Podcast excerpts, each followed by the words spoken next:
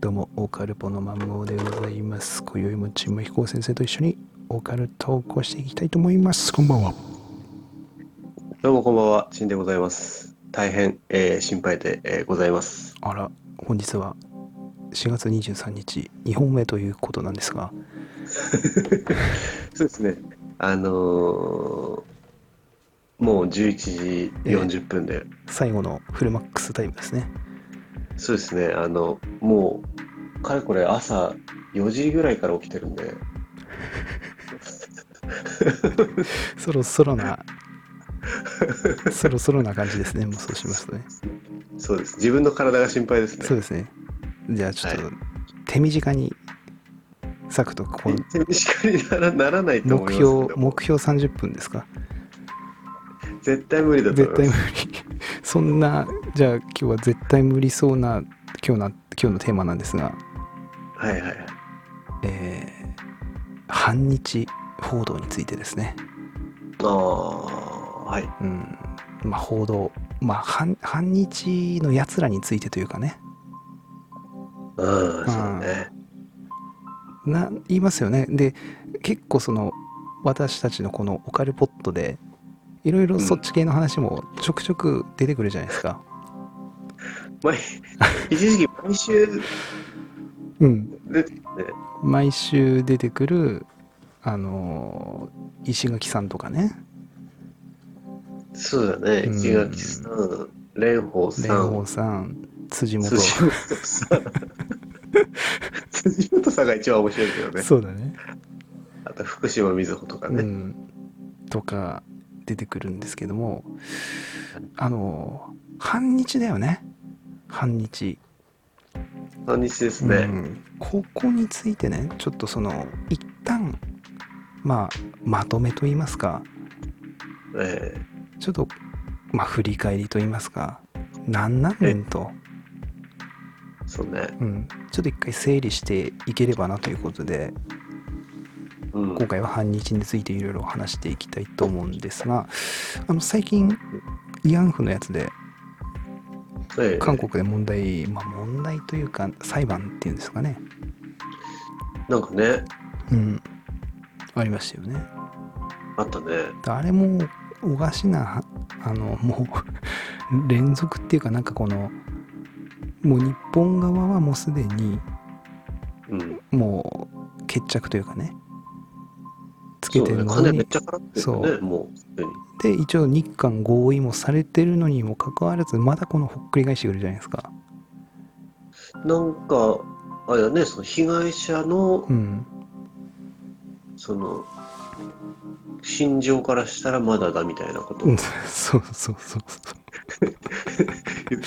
う、うん、まだちゃんと謝られてないというかねその誠意が、誠意が伝わってこない的なとこでしょ要はうんうん。もう何言ってんねんっていうね感じですよねまあ金が欲しいんだよね。まあそうだよねだからここら辺の反日報道についてやっぱりこのやっぱ反日といえば、まあ、陳真彦先生っていうことで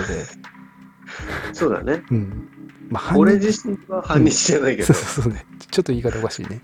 ちんまひこ先生自体は反日じゃないけども、やっぱ反日やろうといえば、うん、まあ、もうちんまひこ先生みたいなところがやっぱありますから、そうだね。そこについてですね、その反日やろうは、この、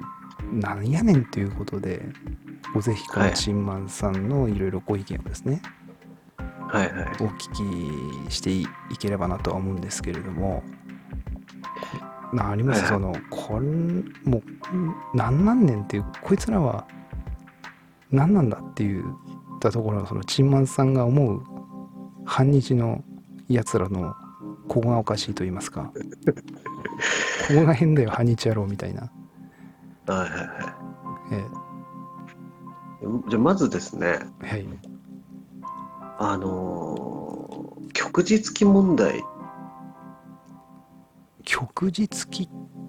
旭日記って何あでのしたっけ日照記みたいなの分かある。はい日照記海日軍の海軍のやつ、うん日の丸からファーって放射線状に光が、うんうんうん赤い光が旭日記うんあれ出すと韓国の人たちすごい怒るじゃん、そうだねあれ日照期と旭日記って違うのこれ違うんじゃない旭日記と日照記違うんじゃないなんか同じような感じの画像が まあでもあれですねとりあえずはそのあのパンパカパーンみたいなそのね日照期というか旭日記ですか旭日記うんあれすごくさうん反応してくんじゃん反応してくるね最あれ最初に何でなったかって覚えてるん何でなったかその韓国がどのタイミングで騒ぎ出したかああいつだろうね最近じゃないあ最近っていうかそんな昔じゃなくないそんな昔じゃないよあれってあれ確かねうんあの日韓戦なんだよねサッカーのあえあの日韓共催の時日韓ワールドカップの時なのか油谷他さのんなんかキリンカップなのかわかんないけど、うん日本対韓国の試合でう、んあのね向こうの、うん韓国のうん得点決めたやつが、うん得点決めた後にうんなんかね猿のモノマネしたのうんでうんうんそれは日本をバカにしてる表現なのねうんそれはそのアメリカとかがうん日本人にイエローモンキーっていうのとはまた別でうん韓国からしたらなんか日本に日本猿めっちゃいるイメージなんだってあ日本にうん、うんで温泉とか入ってんじゃんに日本猿あはい入ってるようね、ん入ってるねであれと一緒に日本人も入ってるみたいななんかそういうのでちょっとバカにしてる感じなんだってうんうんで日本なんかゴール決めた後にうん猿の顔真似したのよ、うんうんでそれで叩かれたのうんおーそういう差別的なことやめろよみたいなね、うん国際社会からうんそしたらその真似したやつがうんスタンドにうん旭日記があってうん本当に悲しくてうん私はサッカー選手である前にうん一人の韓国人だって言い出 したのそこでああ旭日記出すなよみたいなうんうんはなったのあはあはあはあね、この日本を攻める方、日本のせいにしだしたの。うんあなるほど日本がのサポーター出してがたから出してたから、うん私はそれに対してやったみたいなね。なるほどね。なるほどね。そのせいにしだしたのう。んうんその日の映像を見たら、うん。うんそんなのないのよ、う翌ん日き。うん嘘ついてんの。うんで、それも突っ込まれたの。うんそしたら今度は、うんそいつってヨーロッパで活躍してるのね、そのサッカー選手。うんヨーロッパではアジア人ということでバカにされると。うんだからそれに対するうんあのアピールだったって言って話変え出したの。うんで、あの、旭日記はう、んドイツのね、ナチスドイツのハーケンクルーツみたいなのじゃん鍵十字、うんうんあれと一緒だっつって、うんそれを並べて、うんなんか変な主張しだしたの、韓国人たちが。うんなるほどね。それでうもうん旭日記に敏感になったの、そこから。なるほどね。それまで誰も言ってないんだよ。そうだね。だって世界中でもね、うんそれを、あの、ポスターとかにしてさ、うんアーティストがね、うん CD 出してとかしてんのに、うん。今それやるとすぐもうダメだからね。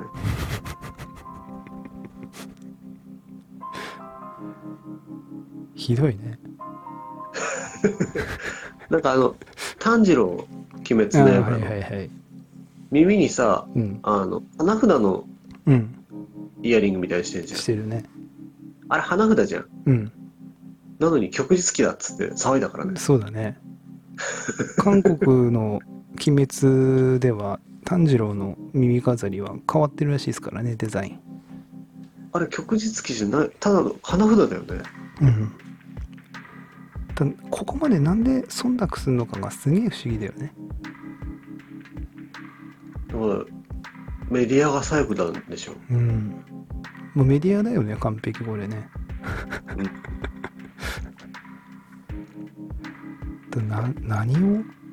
してんのかって思うよねこのこの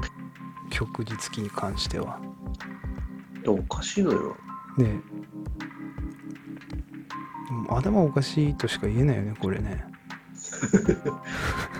ってなんかその背景にはさそのなんつうの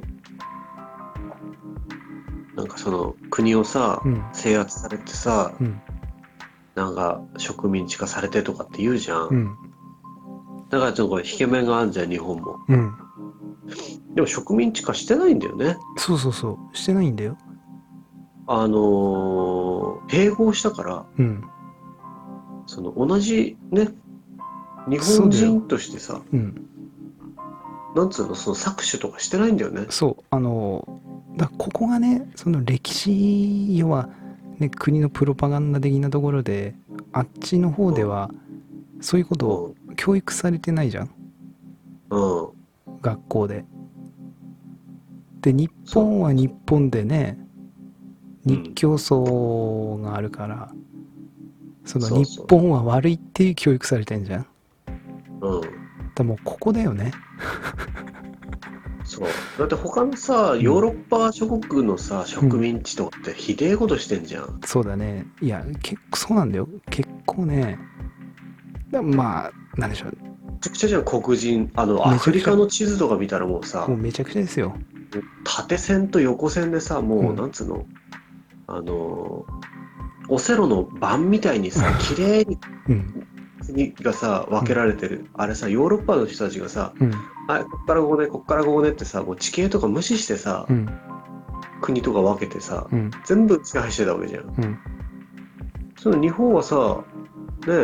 ね、インフラ整備して、もう、全部言葉の教育からさ、大学まで作ったんだからうね。ん。でも、韓国そのね、歴史の湾曲というか、うん、そこがちょっとえげえぐいよね。えぐい。うん。しかもなんか、新日の人たちもね、なんかいたらしいよ、すごく、当時。ああ、かん、あの、そっちの方ね。うん。だけど、あのーめちゃくちゃ殺され始めて、ああ。で、逃げてきたので、日本に。うん。その人たちが住み始めたんだって。なるほどね。で、在日の人とななって。るほど。うん。でもここのその反日ネタというかうん。踊らされちゃダメだよねと思うよねそうなの。あの、全部嘘だから。うんこれはもうなんつうのかなおオカルトとか陰謀じゃもうないよねこれはねうん。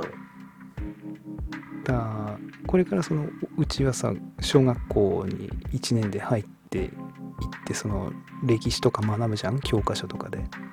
うん。まだ1年生だから多分そういう日本史的なところはやんないと思うけどうん。その教科書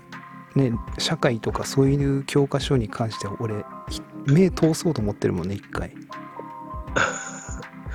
そうだね。うん、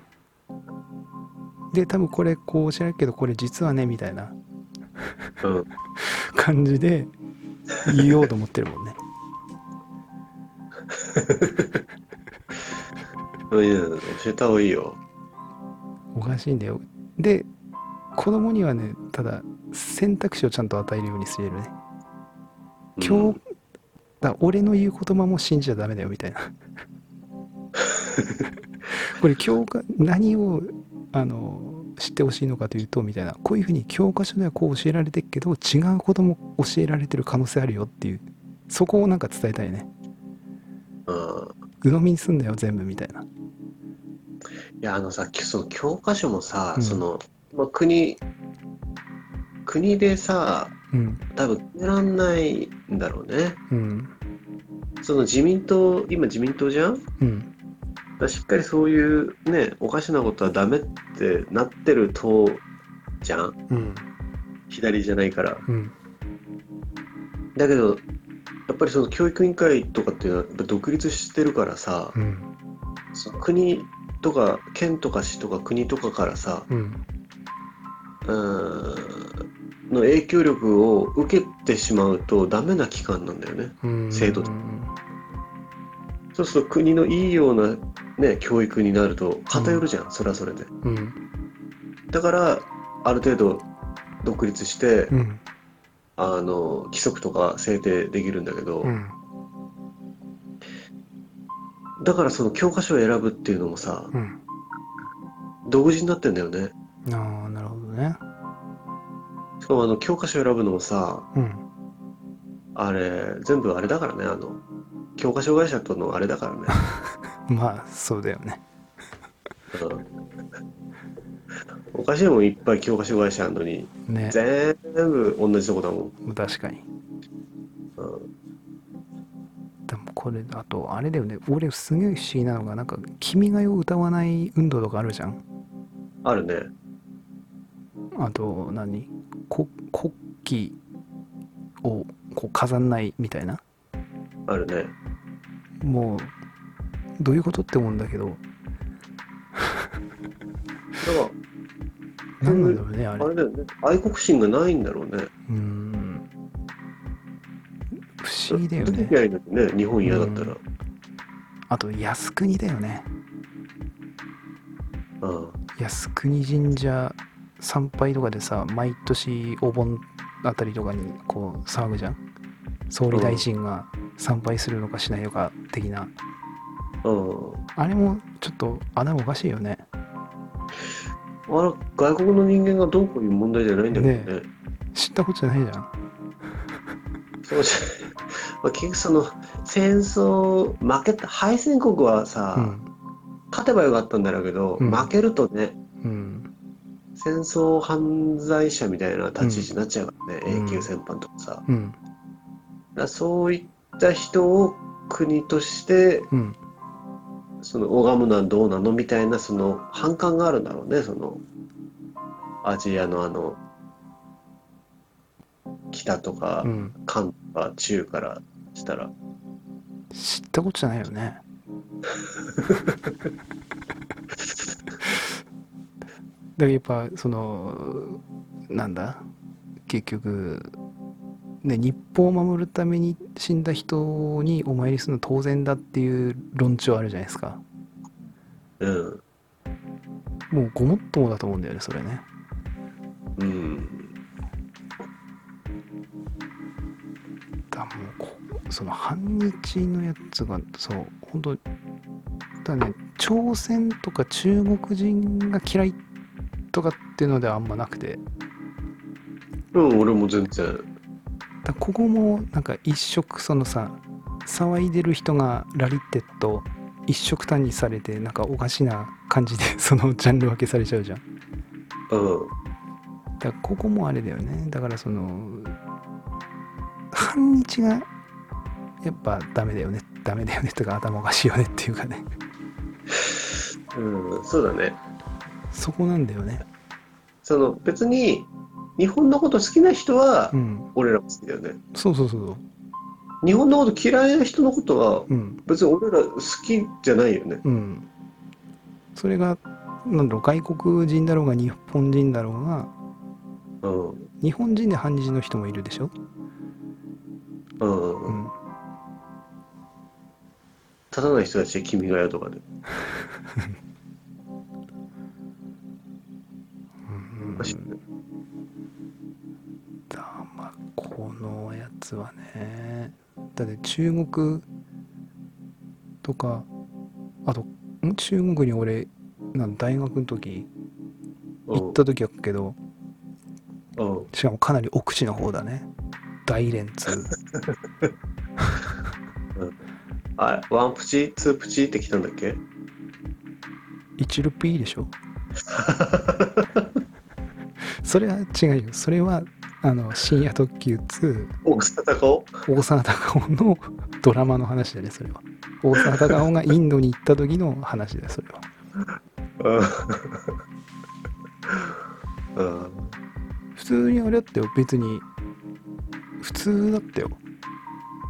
なんならなんだろうであっちの中国の人ってその友好関係をこうの証としてタバコを交換するっていう文化があるんだよねあっちうんうんうんだから仲良くなるとその自分持ってるタバコと相手が持ってるタバコを交換して吸うっていうのがそのパンうんパン屋をみたいなうんうんその友達の証みたいな感じなんだけどふ普通にしてしてたよこうタバコちょ,、ううちょうだいみたいなここっちのあげるみたいなこのボディーランゲージであってでこれはこう友達っていう証なんだみたいなうんうんうんはあみたいなそれ何年前行ったのえー、と大学4年やから22歳だからああ15年くらい前ですかあー俺も行ってるな一回中国行ってるよ社ね員旅社員旅行で行ってるよねうんその時どうだったまあ普通だった普通だよね多分どうです今の感じじゃなくなる前ああなるほど前確だかに確か韓に、国もその前の日前の日で前の年行ってるけど、うん、今みたいになる前あー結構ねあっちに住んでる人はそのそんな半日半日ってない感じの人はあんまいなかったようんまあい一部なのかなっていう感じだよねだから日本のああいう辻元的な感じで私たち だってもう日本人じゃないでしょまあまあれあま あそうですけど ねそうだから意外に普通で韓国の人とかも国分町とかにあのサムギョプサルのお店とかあるけどうん普通にそこに韓国の人とか働いてるけど全然普通だよそのうんむしろ変な日本人より全然いい人っていう、ううんうんんどこどかだよねなんか朝とかさ、うん俺飯食いながらさ日テレの朝のニュース見てんのね、うん5時20分ぐらいからのやつね、うんそうすると今日のエンタメっつって6項目出てくるんだけど、うんまあ大谷翔平選手ホームランとかさうんそういうの入ってくるんだけはど、いはいはい番宣とかねうんその中で2つの項目がさうん韓国のさそのダンスグループのさあニュースなのよ、うんこれさ、うん俺すごい考えたのなんでうん韓国の,、うんそのダンスグループのニュースうがん2つも入るんだろうって、うんおかしいよねまあ結局なんか日本のメディアそっち系のからそのスポンサーかなりありますから しょうがないんだよねもうそれはしょうがないよね、うんなんかねうん思ったのそのなんでタイとかインドネシアのダンスグループのニュースをし紹介してくれないんだろうって欲しいよねおかしいよね欲しい欲しい逆にその俺らからしたらさうん韓国ってさ、うん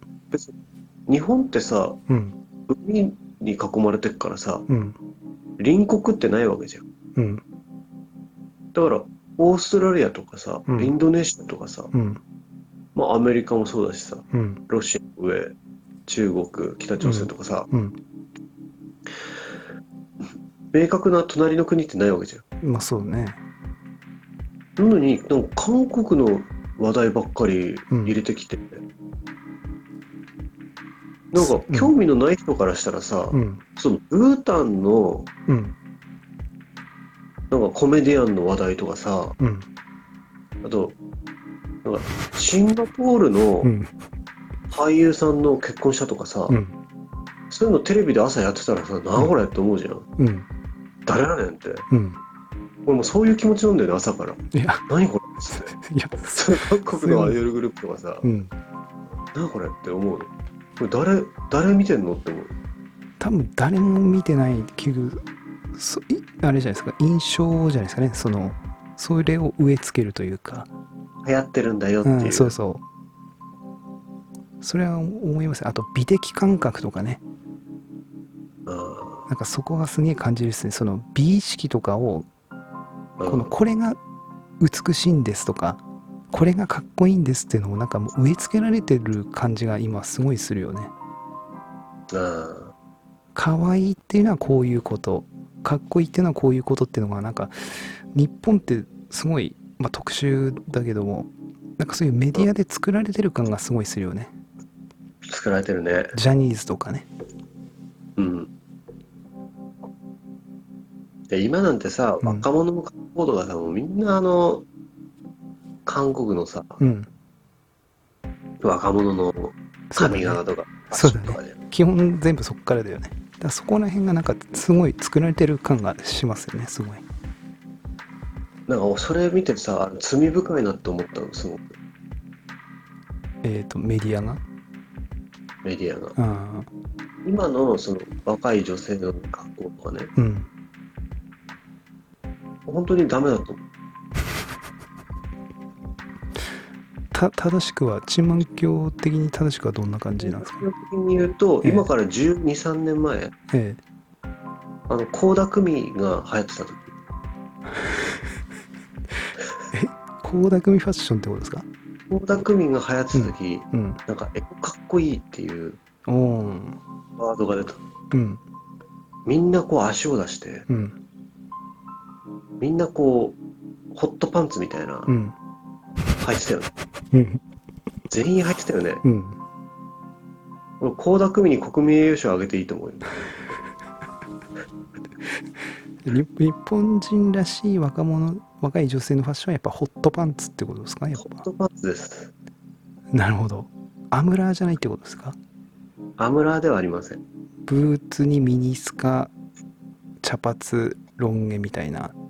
違います、違います。そういうのじゃなくて、ホットパンツ。ホットパンツにう、ん。ちょっとかかと高い靴みたいな、ヒールみたいな。あ厚底じゃなくて、みたいそれな。だとヒールですね。ああ。ちょっと歩歩きにくくしてほしいですね。チビ、チビティとかではないってことですかチビティ、おうん、キャミソールです。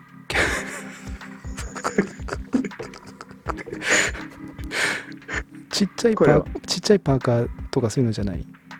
ちっちゃいパーカーもめいいっです。ちゃめっちゃ竹そう竹がもへそうへそ出ちゃうみたいな。へそ出ちゃうみたいな竹がもう脇の下じゃないっていうパーカーありましたよねジャースぐらいのちっちゃい、あの、なんだ、ジージャンみたいな。うんそういうことです。なるほどねそういう人いないじゃん、今。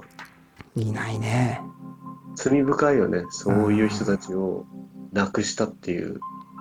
逆にねも超越ですうね。ねそういうの着てっとダサみたいな感じだよねなるんだろうね。今あれだよねき今は多分トレンドがなんつうのダボっとした感そうそうそじうだよね今はねみんななんか薄い前髪にしてね。うんおかしいよ。俺ねあれなんですよね多分体型的にダボっとしした服着っとダサくなっちゃう人間だからそうなの。うん基本もうピチッとしたのしかもうジーパンもピチッとしたやつあと普通の上もパーカーとかトレーナーもああいうダボっとしたのはダメなんですねあ、そうなの。うんちゃんジャストサイズそうなの、ういんいんじゃない上は少しゆったりしてても。上ゆったりしてるのが許されるのはあの暫定だけですね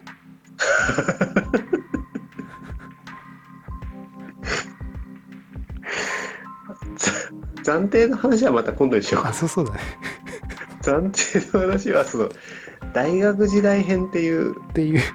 スピンオフラジオの時に俺たちの青春みたいなそのああいいっすねそれ、大学時代に何がどんな事件があって、うん、振りそれの振り返りは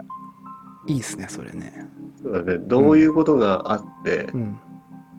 っていうね、それは それいいねそれちょっといいいい回ですねそれは、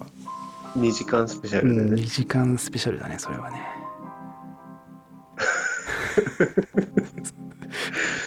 でまあ、話は戻るけども、ええじゃああの慰安婦問題うんいきますかちょっとそうですね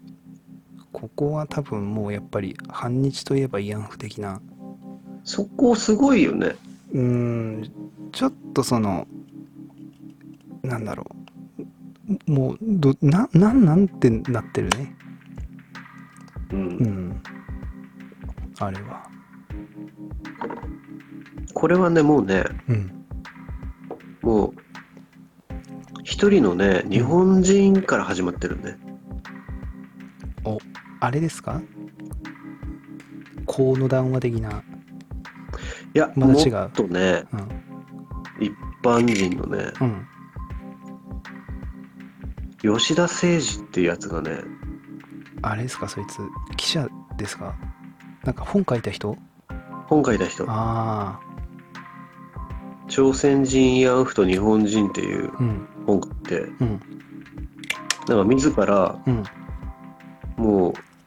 あの満州島でうん女の人を連行してうん慰安婦にしましたってこう告白したんだね最初に、うんうん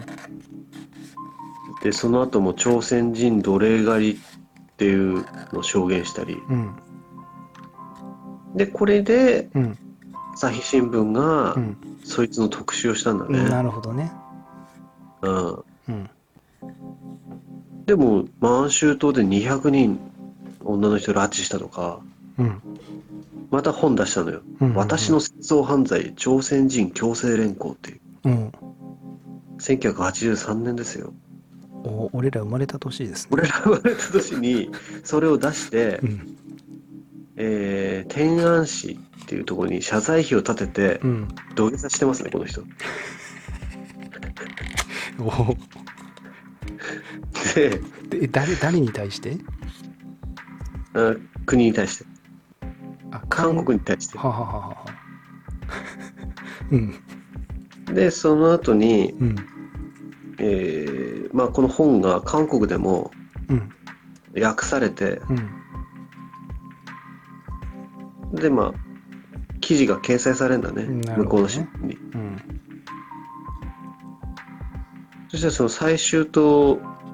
で200人拉致したって言ってたでしょうん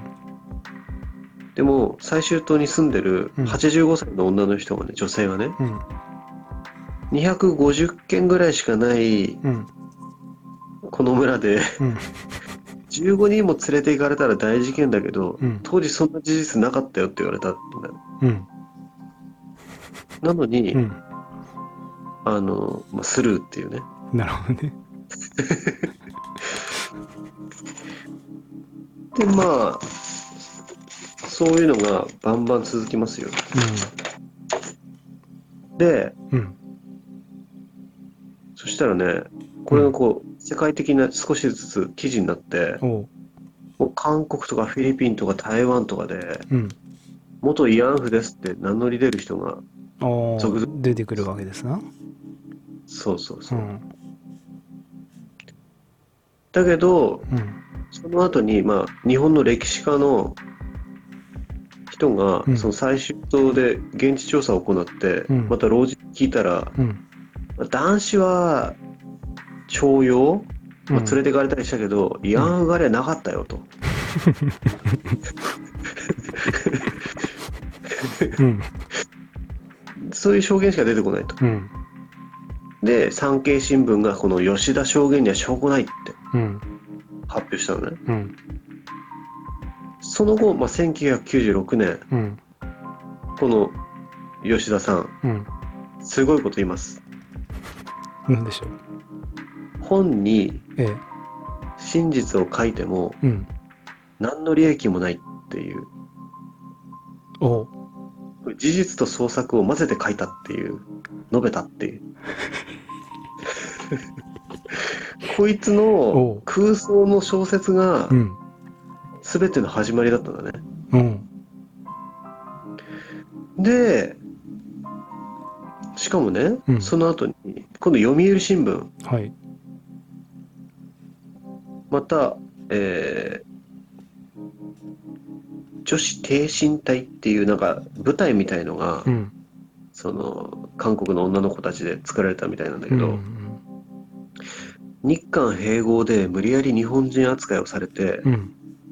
で戦場に送られてうん砲弾の飛び交う戦場のうん仮設小屋のうん中でうん一日に何十人ものうん日本人に体を任せたと。うんでこれってものすごく世界ではうんもうやめて異例とされたんだってうんうんでもそれは明らかにされることはなかったって報道してるうん読売新聞がねウィル新聞が、うんでもただしこれはうん芸能欄の記事でうん劇団夢屋という劇団がそういった伝承に基づく芝居をするといった趣旨で書かれたものであるとうんあのお芝居の台本を書いてるというね、そもそもおお芝居っていう、そうそうそううん、で結局その今度はうん朝日はまた91年にうん吉田の証言を再び紹介する、おうなんか「木剣古い無理やり動員」とかっていううんでその後あの上村隆史っていうのかな龍っていうのかなうん岡村隆史の隆史なんだけど、うん韓国ソウル特派員のやつがうん元慰安婦キム・ガクジュンっていうものかなうんで女子挺身隊の名で戦場に行かされたと報道すんの、こいつが。うんね、うんでそれで韓国のハンギョレ新聞っていうところが、うんうんあのー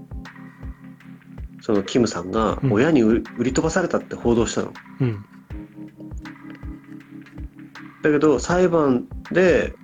の供述と矛盾があるんだって親に売り売り飛ばされたっていうのとうんその女子挺身隊っていう名で戦場に連行されたっていうのとうん全然違う話が。うんうん違うねで朝日の一部の報道は誤報であるっていう人とかもいたのだうんうんけどまあスルスルーですよ朝日はうん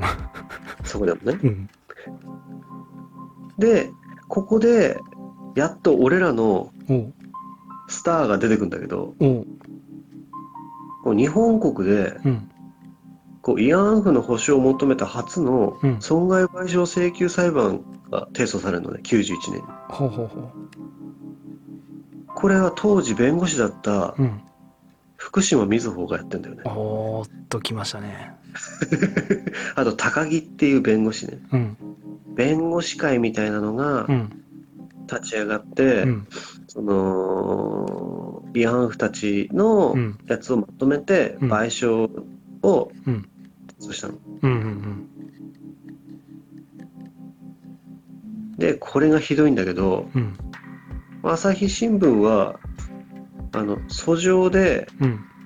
親に売られてキーセンになったこのキーセンっていうのがうんそのなんていうのこのなんて読むんだろうねこのキーセンってカタカナなんだけど格好書きでうんあのー舞妓さんの子みたいな字女編に支える、うんあとは生まれるっていうに二文字なんだけどうん多分そういう、あれなのかなあのー体売られるような、んんうんうんで裁判では書かれてたの親に売られてキーセンになったとうんでも朝日新聞は、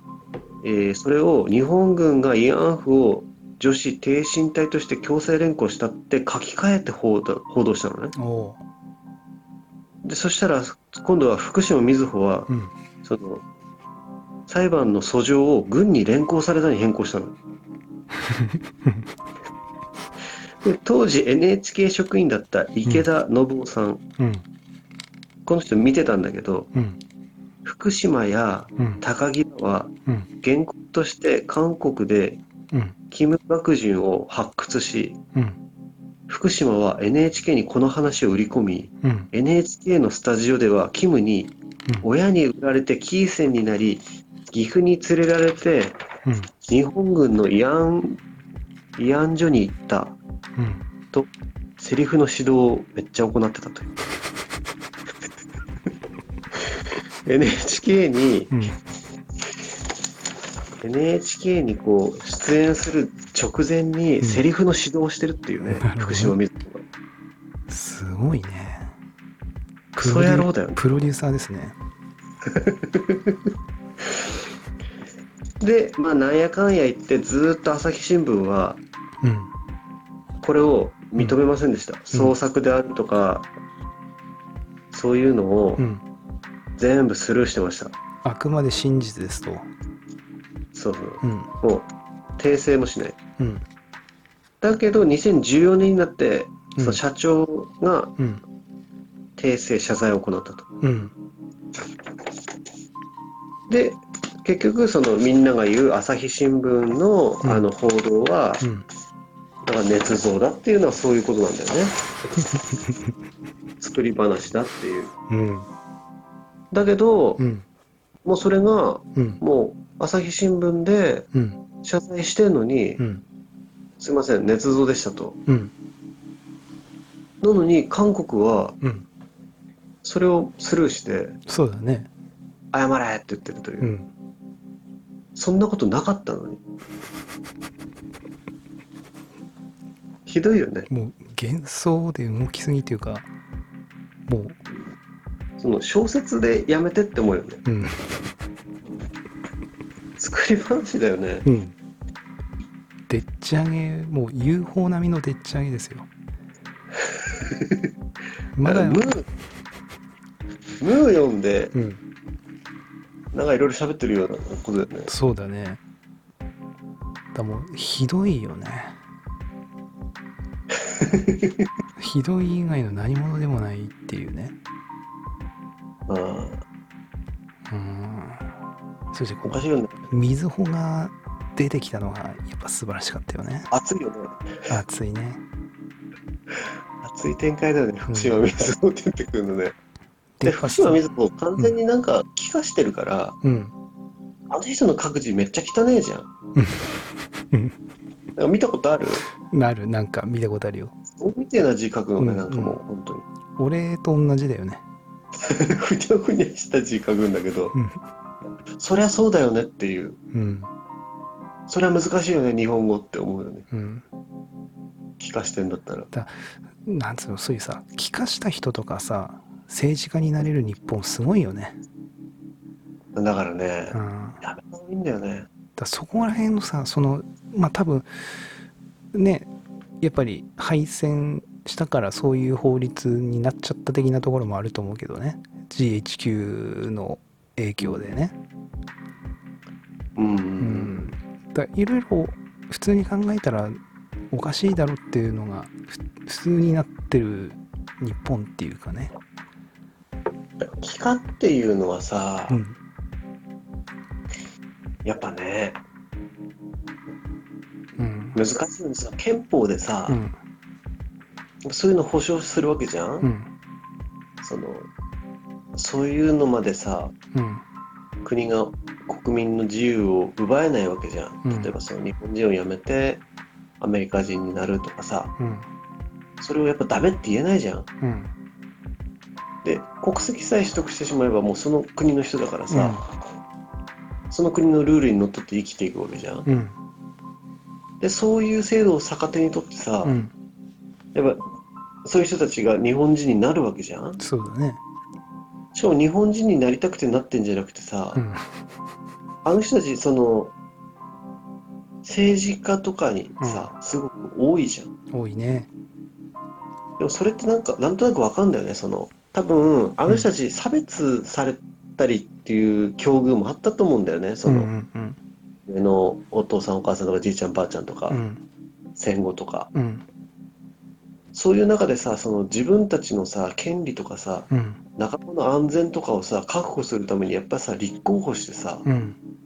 国をなんとかする立場になってさ、うん同志の安全を図るというかさ、うん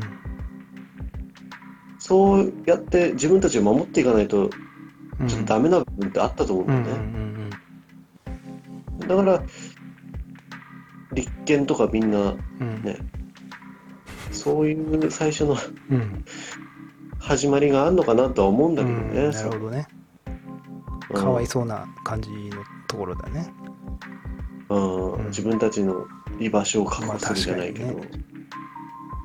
まあそういう意味では行動力たりやすごいよねすごい。ねそこはすごいと思う確かにすごいんだよね実際立ち上がって政治家になってるわけだからねただどうしても目的がそこだから、うん日本に不利なことばっかりこそうだう、ねやれ、やらかすよね。うん愛国心がねえわけだから。うんそこがきついんだよね。そうだねそこきついよねでまあふ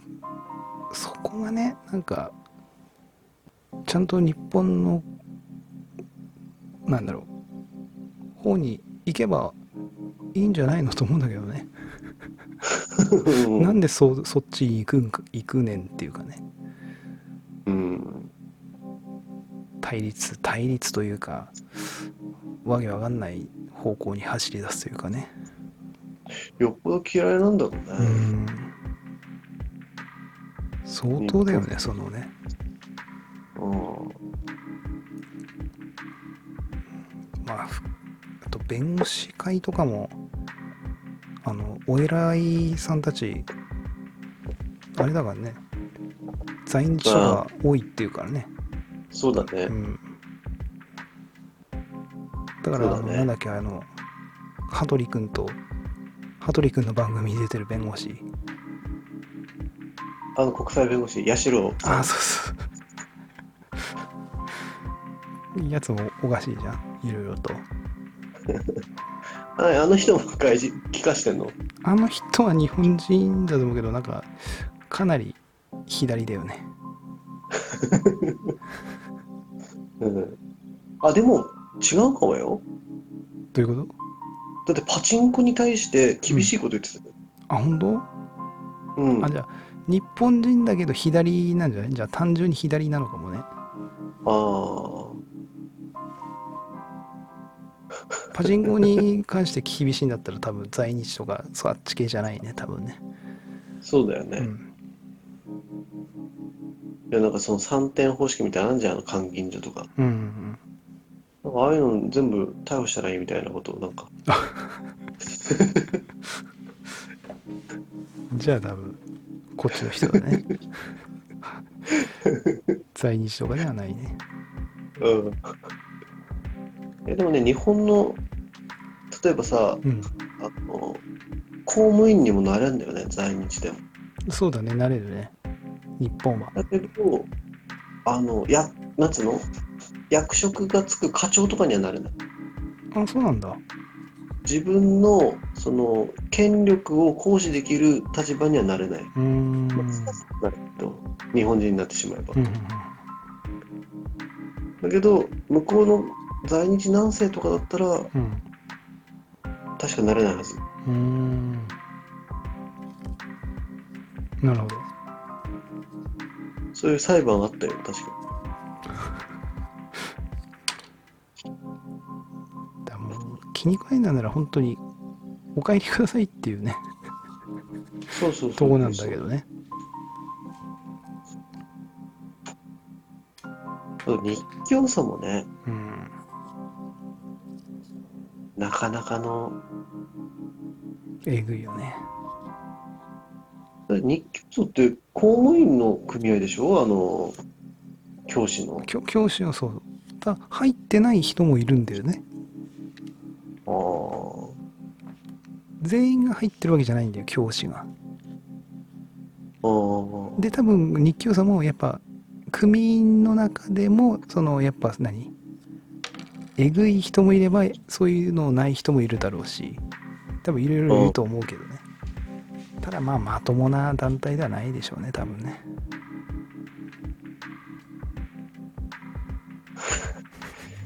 いやー、きついよね。反日の丸ですよ、さうん、その伴奏を断ったうんあの事件とかもあるその音楽教師がうんあの「君が代」の伴奏を断ってうん校長先生に処分を受けた の職務を怠ったってことで,、うんうんでそしたらそれはうんうん憲法違反だって言い出したのうんその精神的自由をうん奪うみたいなねうんで裁判になって、うんまあ、負けてたよあ本当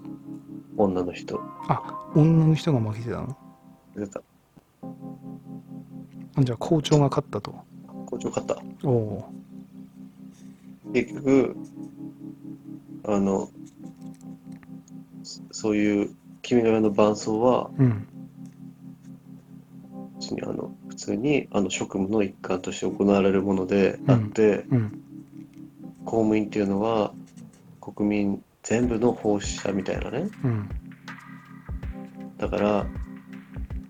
あの別に校長先生おかしなこと言ってないよみた いな校長のうん判断はうんおかしいところ別にありませんとうんそれで敗訴っていう日本の教師なんだからねおおかしいでしょっていうねそれなんか教育を学んでいくうん、途中でそういうふうに考えがひん曲がっていくのかなうん、だどどこでどうだやっぱさその先生ってそう俺一つねあの思うのがねやっぱ先生って先生しかしてない先生多いんじゃんうんそのまんまそのなんつうの一般サラリーマンとか経験して先生になる人ってそんないないでしょ、うん、まあ、いいないねいるいるだろうけどもあんまりいないと思うあよんまりマジであんまいないじゃんうんだからねやっぱちょっとそのやっぱり一般社会とはちょっと違うんだよね、なんだろうねああ考えというかまあ環境もそうだしなんだろうねそれもあると思うよだって そのやっぱりそれはね高校いろいろ訪問してた身からその感じる時もあったねそこはううんんまあほとんど未経験だと思うよマジでその流れ的にうん実質受けて大学卒業してうんで教員になれなければうんまあ講師で声かかってうん本採用までやっぱり講師で何年も学校出入りしてみたいな、うんうんなかなか民間から挟んでってなかうなんうかん、あんまいる先生はいるんだよね、あうんー、いる先生はいるんだけどでもねやっぱいる先生の民間から行ってる先生ではねやっぱねえーとままともだよねあ のまともって言い方もおかしいけどその普通なかんあのなんつうのやり取うん、りがなんかできる感じだねやっぱねうんうんやっぱそうじゃない先生はもう見てわかるよねうんうんうんちょっと違うんだよねなんかね独特だよね教員ってのはねあなんかそこもあんのかなと思うね一般ー社会に出てないからでも何の教何をさ学んでそうなるんだろうね歴史を学んでそうなってるよね完全にねだその歴史も結局、ね、何の歴史をだ歴史の教員とかにすごい不思聞きたいよね歴史だってさそのの音楽のさ、うん伴奏をしないって音楽の先生がさ、うん歴史の何を知っとんねんって話だよねそうだねだ完璧にこれもだ日教祖とかその何教科書から学んだだけなんじゃないですかね。しかもさ、そのさ、学校の教科書でそこまでさう、んえぐいこと書いてないと思うんだよね。まあ、書いてないね。だ何かしらそういう左寄りな媒体を見たんじゃないですかね。侵略戦争みたいなさ、そういう、なんか、日本が悪いように書いてある文章をどこかで見てるってことなんだろうね。見影た響されてると。うーんどうかなんじゃないですかね。でも確かに俺小学校で授業とかもう忘れたけどでも確かに小学校の時そういう反日なこと先生言ってた感じはしたよね。平子先生うん。だから本当によくよく考えるとなんかあ結構その日本悪いことしたんしてたよねみたいなことは言ってた記憶はなんとなくあるあ反日寄りの確かに歴史の授業はしてたなっていうその日本じゃひどいことしてたんだよみたいなことはなんか言ってた記憶があるねあ。えうーでもその時そう子供ながらなんで日本のことを勉強するのに日本のこと悪く言うののかなっていうのはなんか子供ながらになんか思ってたところはあったね。うんうんそうなんか思い出してみるとね、なんでしょうね。うん、だからそういう子供の頃のなんか影響とかもあるんじゃないですかねそのね昔の昔なひたん昔の人ほど特にうんまああと親とかじゃないですか親なんだね教員の親がバリ左寄りとかねなんで、な 不思議なんだよな。なんで左、左って不思議だね危ないよね。うーんまあ左左もね いろいろいるけどね共産党とか。俺、共産党が一番危ないと思うよ。まあ危ないね危ないよね。うんなんでいるのかが不思議だねまず日本に共産党 がだって公安から目つけられてるでしょだってあ、監視団う体だよ。んっていうか、あの、結社の自由っていうさ、うんあの、なんつったらいいんだろう。妨げられないよね、国がうんあの、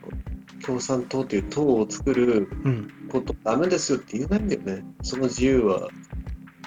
国民にうん確保されてるから。だかうんら共産党を作って、うんで、政治団体として活動していくっていうのは、うんあの人たちの権利だから、うんダメですって本当は言いたいじゃそこねもうなんか言っていいと思うんだよねただし共産党はダメってさただし書きで書けばいいじゃんと思うんだよね それでいいじゃんっていう多分日本国民の大多数が賛成で終わるです終わりですよ過半数 過半数オーバーしますよ間違いなくん。あー難しいよね。ねそこ難しいの。まあね難しいんでしょうけどでもね、多数決も難しいね。だなんかもう悲しいよねだってこういうのがダメな国もつうかほぼダメな国の方多いんじゃないのかなどうなんでしょうこういう共産党とかねまあ、共産っておもうやばいからね、共産って。でしょ共産主義ってだね。から共産主義はもう禁止ってそそこはもういいんじゃないっていうあのそういう思想を縛られない精神的自由っていうのはうん人間が持つ自由の中で一番守んなきゃいけないものみたいなでも共産でも共産はいいんじゃないっていうそこは次の何ダメ人だ類ダメだ人類次のステップ行こうよみたいなダメだダメだそこもうはそれはうんかなり危険なそうになってる独裁例えば国家もうんうもう例えばオカルト禁止とかうんロックンロール禁止とかうんもうそういうレベルのそういうレ話にベなってくるかルらえーってなんじゃんちょちょやってる人たちか らしたらそこはさいいじゃんそこ はそこはいいじゃんだそそうなんですかもっと何ラフに考えようよっていうか共傭変にそう臨機応変にだって共産党はダメでし ょ普通にダメだよだってダメでしょ私たちが一番最初に銀行強盗を日本で一番最初にしたのは共産党員だからねだそこはさその何そのせ精神の自由とかは分かっけどわそれはわもう重々分かりますよそこはそこは分かるんだけど、でも共産党はそのもうさそれはり立脱してますからそこ はそこはいいんじゃないのと思いますけどねまあやばいよねうん安倍首相も言ってたよねあ本監視当なんてやることには違いがありませんみたいなうん答弁やばいじゃんっていう公安対象ですからねうん結局は国家転覆うんの可能性があるようなそうやねあれから公安が監視してんだよね、うん変な動きしないかどうかうね、んですよそんなのが政治の団体でうん国会でうろうろしてるっていうね、うん。でもそれはもうダメでしょ、もう普通に。 その精神の自由とか言ってる場合じゃないよねっていう。まずはそこ排除し、排除すべきものはやっぱ排除しないとあかんちゃうんっていうとこだよね。ダメダメダ メ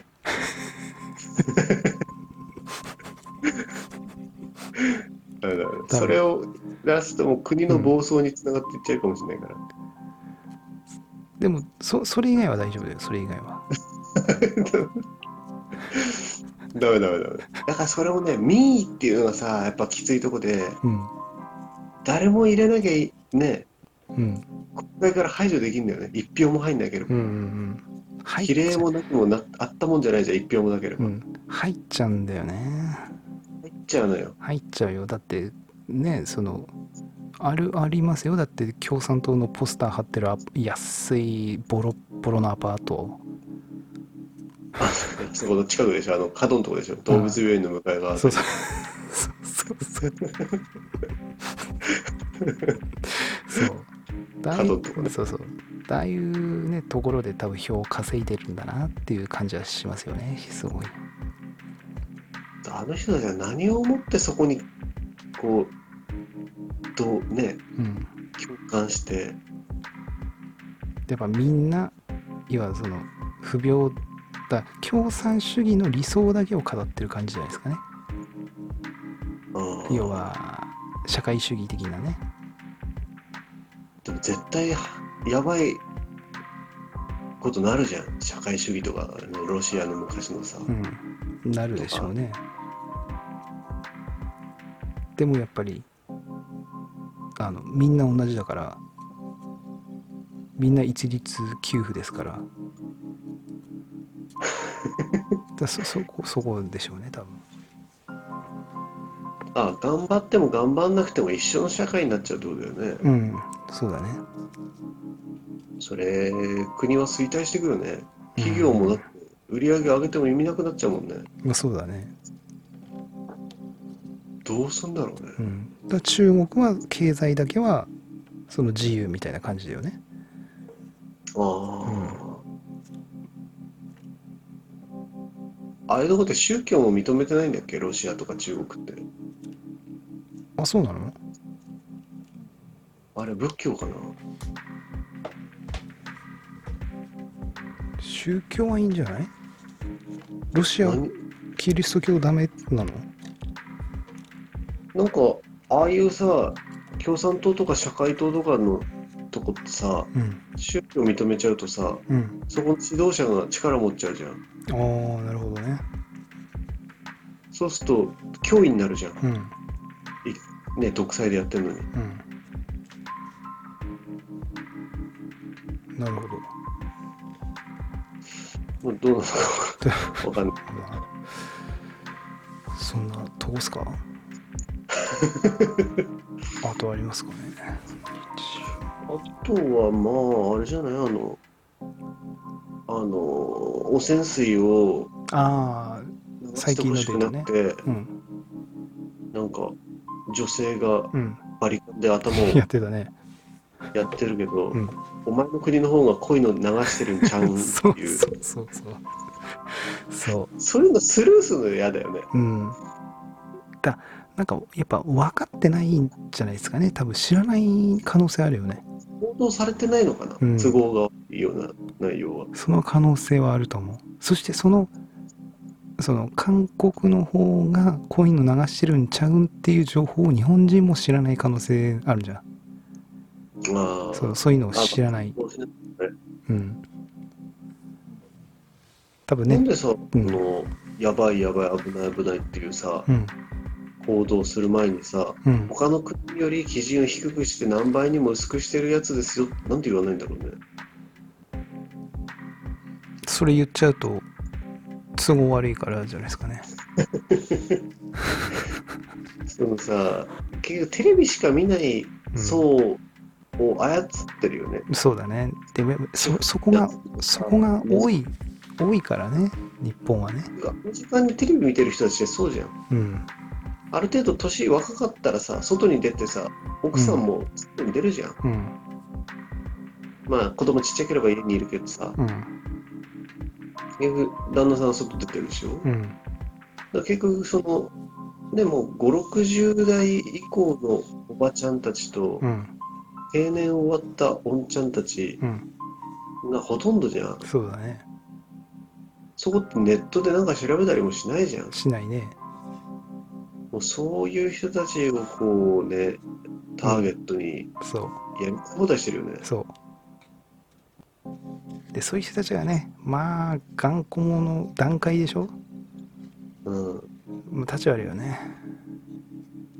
立ち悪いね立ち悪いけどねでも右翼的な人多いじゃんでもああそうそうだね世代うんどう思ってんだろうねうーんやっぱこういうの垂れ流してるのは日本と思ってんじゃないですかね思ってんのかな段階、私たちがやっぱやばいの流してんちゃうみたいな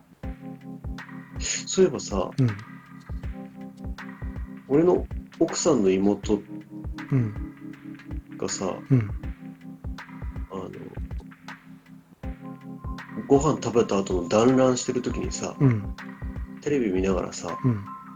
団塊の世代のことをさうん弾痕の世代って呼んだんだよねうん弾痕ってチンチンのことじゃん大大根の根の方ねそう弾痕、うん男の根っことかうねん弾痕、うんうん弾痕の世代っていう、言い出したのうん茶の間がこう凍りついたよね、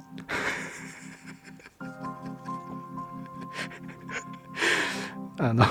「金曜ロードショー」でラブシーン出てきたな流れた時のああの感じあの感 じそうそう弾痕おかしいでしょって俺その話を聞いた後俺は突っ込んだけどね、え本人に弾痕も、うん、うちの奥さんに対してあ弾痕おかしいでしょって突っ込んだし弾痕の世代っていう意味わかんない、うんチンチンの世代みたいなそういう 意味がわかんないじゃうんんいろいろとおかしいねおかしくなるじゃんいろいろ、うっんていうのを今思い出した脱線しましたけどいやいやいやいいんですまあ弾痕えっ、と何でしたっけ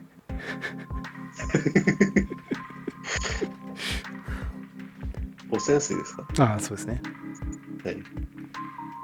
まあ段階の世代がそうですね。ターゲッあトそうですそうですね。まあ間違いなくでもそれはあると思いますね。だからそこのうまく操作というかね。うんうん。だから俺らがだから今30代が、うん。まあ、50代ぐらいになる時にどうなってっかだよねああ、もう時すでに遅し的な感じがすごいするんですけどうん。だって俺らが50ぐらいになった時は今の弾痕の人たちはもう7080でしょ 僕はもう使えなくなってもうるね。もうもうあとはねお亡くなりになっちゃうわけじゃんだかねらそん時だよねどうなってんのかがマジだってそんぐらいになってきたらさすがにもう何ここら辺のこういう反日的なあでもあれかなまだみんなまだ反日で 紆余曲折してんすかねうん、してんじゃないずーずーっとね。こんな感じ。テレビある限りずっと続きそうっすねうん。やっぱ多いもん、そうテだレビね関係者にもその、向こうの人。確かに芸能人も多いでしょ、いっぱい。多いね井川遥とかもらしいよ。ああそうなんだうん。まあでも多いと思うよかなりそんなにいるんだね。うんだそういうのをうまくこう使ってる感じはしますよねだそこに気づ気づく人が増えたらありがたいよね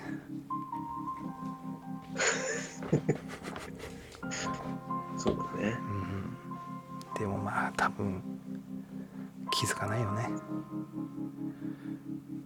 みんな多分そんな興味ない人が多分多いんだろうね多分ねそしてねうそれもあんのかなと思うねん。なんかあの、フジテレビでさ、うん外資規制だっけうんで、なんかちょっと引っかかったよね。日本のメディアほとんど引っかかってんじゃないあ、 30そうなんだ。 30うんとなんだ20%だか30%以上ダメなんだよねそのなんかあのー国会で、うん新、国会でなのか総務省の中でかわかんないけどさ、うんあのー見解出したよね。そのフジテレビが引っかかってあた本当時期があった時に対してう、んもう2チャンネルたちは、うんああ、取り消しだ、取り消しだって。あ本当うん。フジテレビ外資規制引っかかるっていうニュース、最近最近最近。あ本当あ、うんあんま詳しく調べてなかったからでもなんか日本のもうメディアはほぼその外資のその規制以上の 以上うん株が保有外資に保有されてるっていうのはもうなんか陰謀業界ではもうおなおなじみな感じでしたねあーなんかあのあれみたいだよその免許を取り消すことは考えてないみたいなことを国の方で、あ放送放送権だっけなんだっけそなんかそんな感じだよねなんかあの本当国の主要なうん産業は全部ね、うん何パー以下みたいにしとくじゃんうん外国資本はうんで違反してたら取り消しだろってみんな騒いでたんだけど、うだんけど取り消さないんだって国は、今はねあもう強いよね韓国というかそっち系あもう財政界にがっちし入ってる感じだよねーまあそんなとこですか、まあそんなどうですかね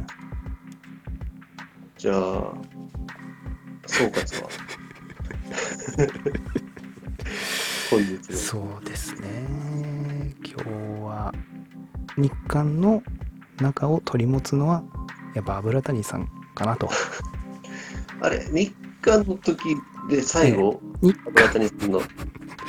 ニュースを見た韓で確か最後かなって感じでしかね確かねあの油谷さん以降の油谷さんは多分私見てないと思いますね日韓の時って言ったら、大学生の時俺ら、そうですねあのー、授業で見たよね。うん見たなんだっけ、あの、あの、安倍先生の、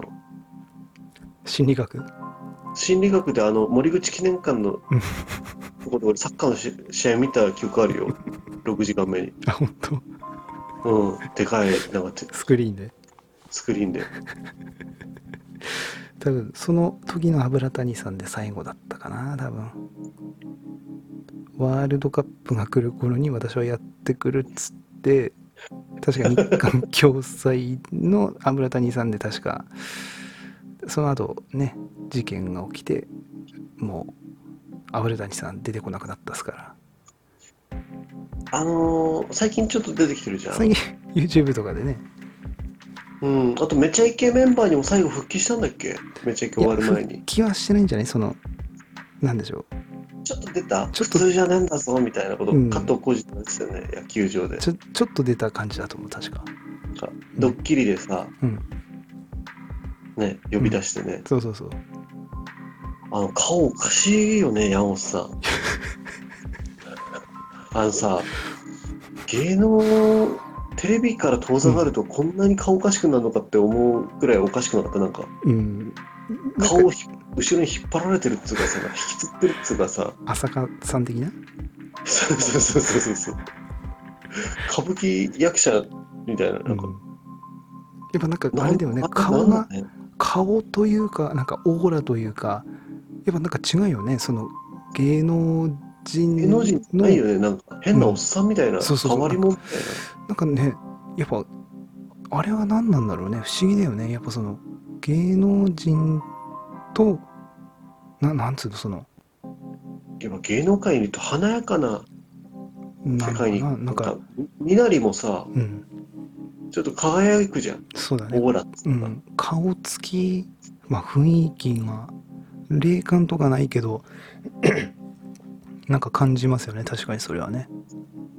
変なうん顔になってたよね。確かにそれはあるねやっぱねううんんそうですね痛々しかったよね、なんかう。んだからあの時の山本さんで俺のその記憶が止まってるからもう見たくない感じ。そそうなんかこの悲しみが襲ってくる。そうなんかもうあの時のその あの時の山本さんが一番大好きなんだよねそういえば、めちゃイケのさ、企画でさ、うん韓国の番組出たよねえ韓国のうんお笑い芸人とうんめちゃイケメンバーが5対5で戦うの交互に出てって、あったっけそんなのうん、スペシャルの時にあ本当にああったかもしんないあのねうんあったかもしんないねこうは文化ないからうん出し物すんのなんかうんコマ回したりとかうんうんで日本人はさうん笑わせるそのあれが出来上がってんじゃん、うんセオリーつううんうんボケて突っ込んでみたいなうさ、んそれのうん勝負みたいなうんうんでも山本さん先方だったよ。先方山本さん。勝った勝ったんじゃないもうなんかね、一人相撲うん自分の伝、説の一人相撲ですねチャンピオンですね そう、チャンピオン。自分のズボンをまくり上げて、うんもう相撲、うん残った残った残った残ったっつって。うんうんでも、相手の司会者の前マンの顔まで近づけてって、うんもう大爆笑。でもね、うんそれを見てて、でもめちゃイケメンバーモニタリングしてるわけじゃん。うんもうね、加藤浩次がね、もう号泣してんのね。なんで俺もうダメだっつって。面白すぎてってこといや、もう異国の地で、うん相方が一人でう、ん誰も味方いないとこで、うん染みせてんのがもう耐えらんなくて。でめちゃくちゃメンバーもみんな泣きそうになってるの分かる分かるっつって。あ熱くなったってことね俺らの仲間が一人で今、頑張ってると相手をぶっ倒そうとしてるみたいな。 でも笑い取ってうん帰ってきたの。なるほど引き返す。うんもう、やってやったぜみたいな顔して。うんそしたらね、うん鼻の入り口にね、でっかい鼻くそついてたの。もう気合い入れすぎて、ん鼻から多分呼吸の呼吸のか過程で出たんだろうね、なるほどね鼻の息が荒すぎて、うん多分それで笑ってたんじゃないかっていう向こうの司会者とか顔すごい近づけられてそういうのはあったねなるほどねあったかもしんない確かにだその時のなんかあの動けるデムのねあの山本さんのあの時が一番大好きでしたね独特だったよねあのなんか変な、日本舞踊的な動きもするじゃんなんかうんつま先でテコテコテコテコ、 うんなんかねうん、ソフトな動きもするじうゃん、ん、滑らかだよね非常にねうんまあそんな とということそうはいということで今回のポッドキャストはこれで終了とさせていただきますまた次回のポッドキャストでお会いいたしましょうバイバイよいしょ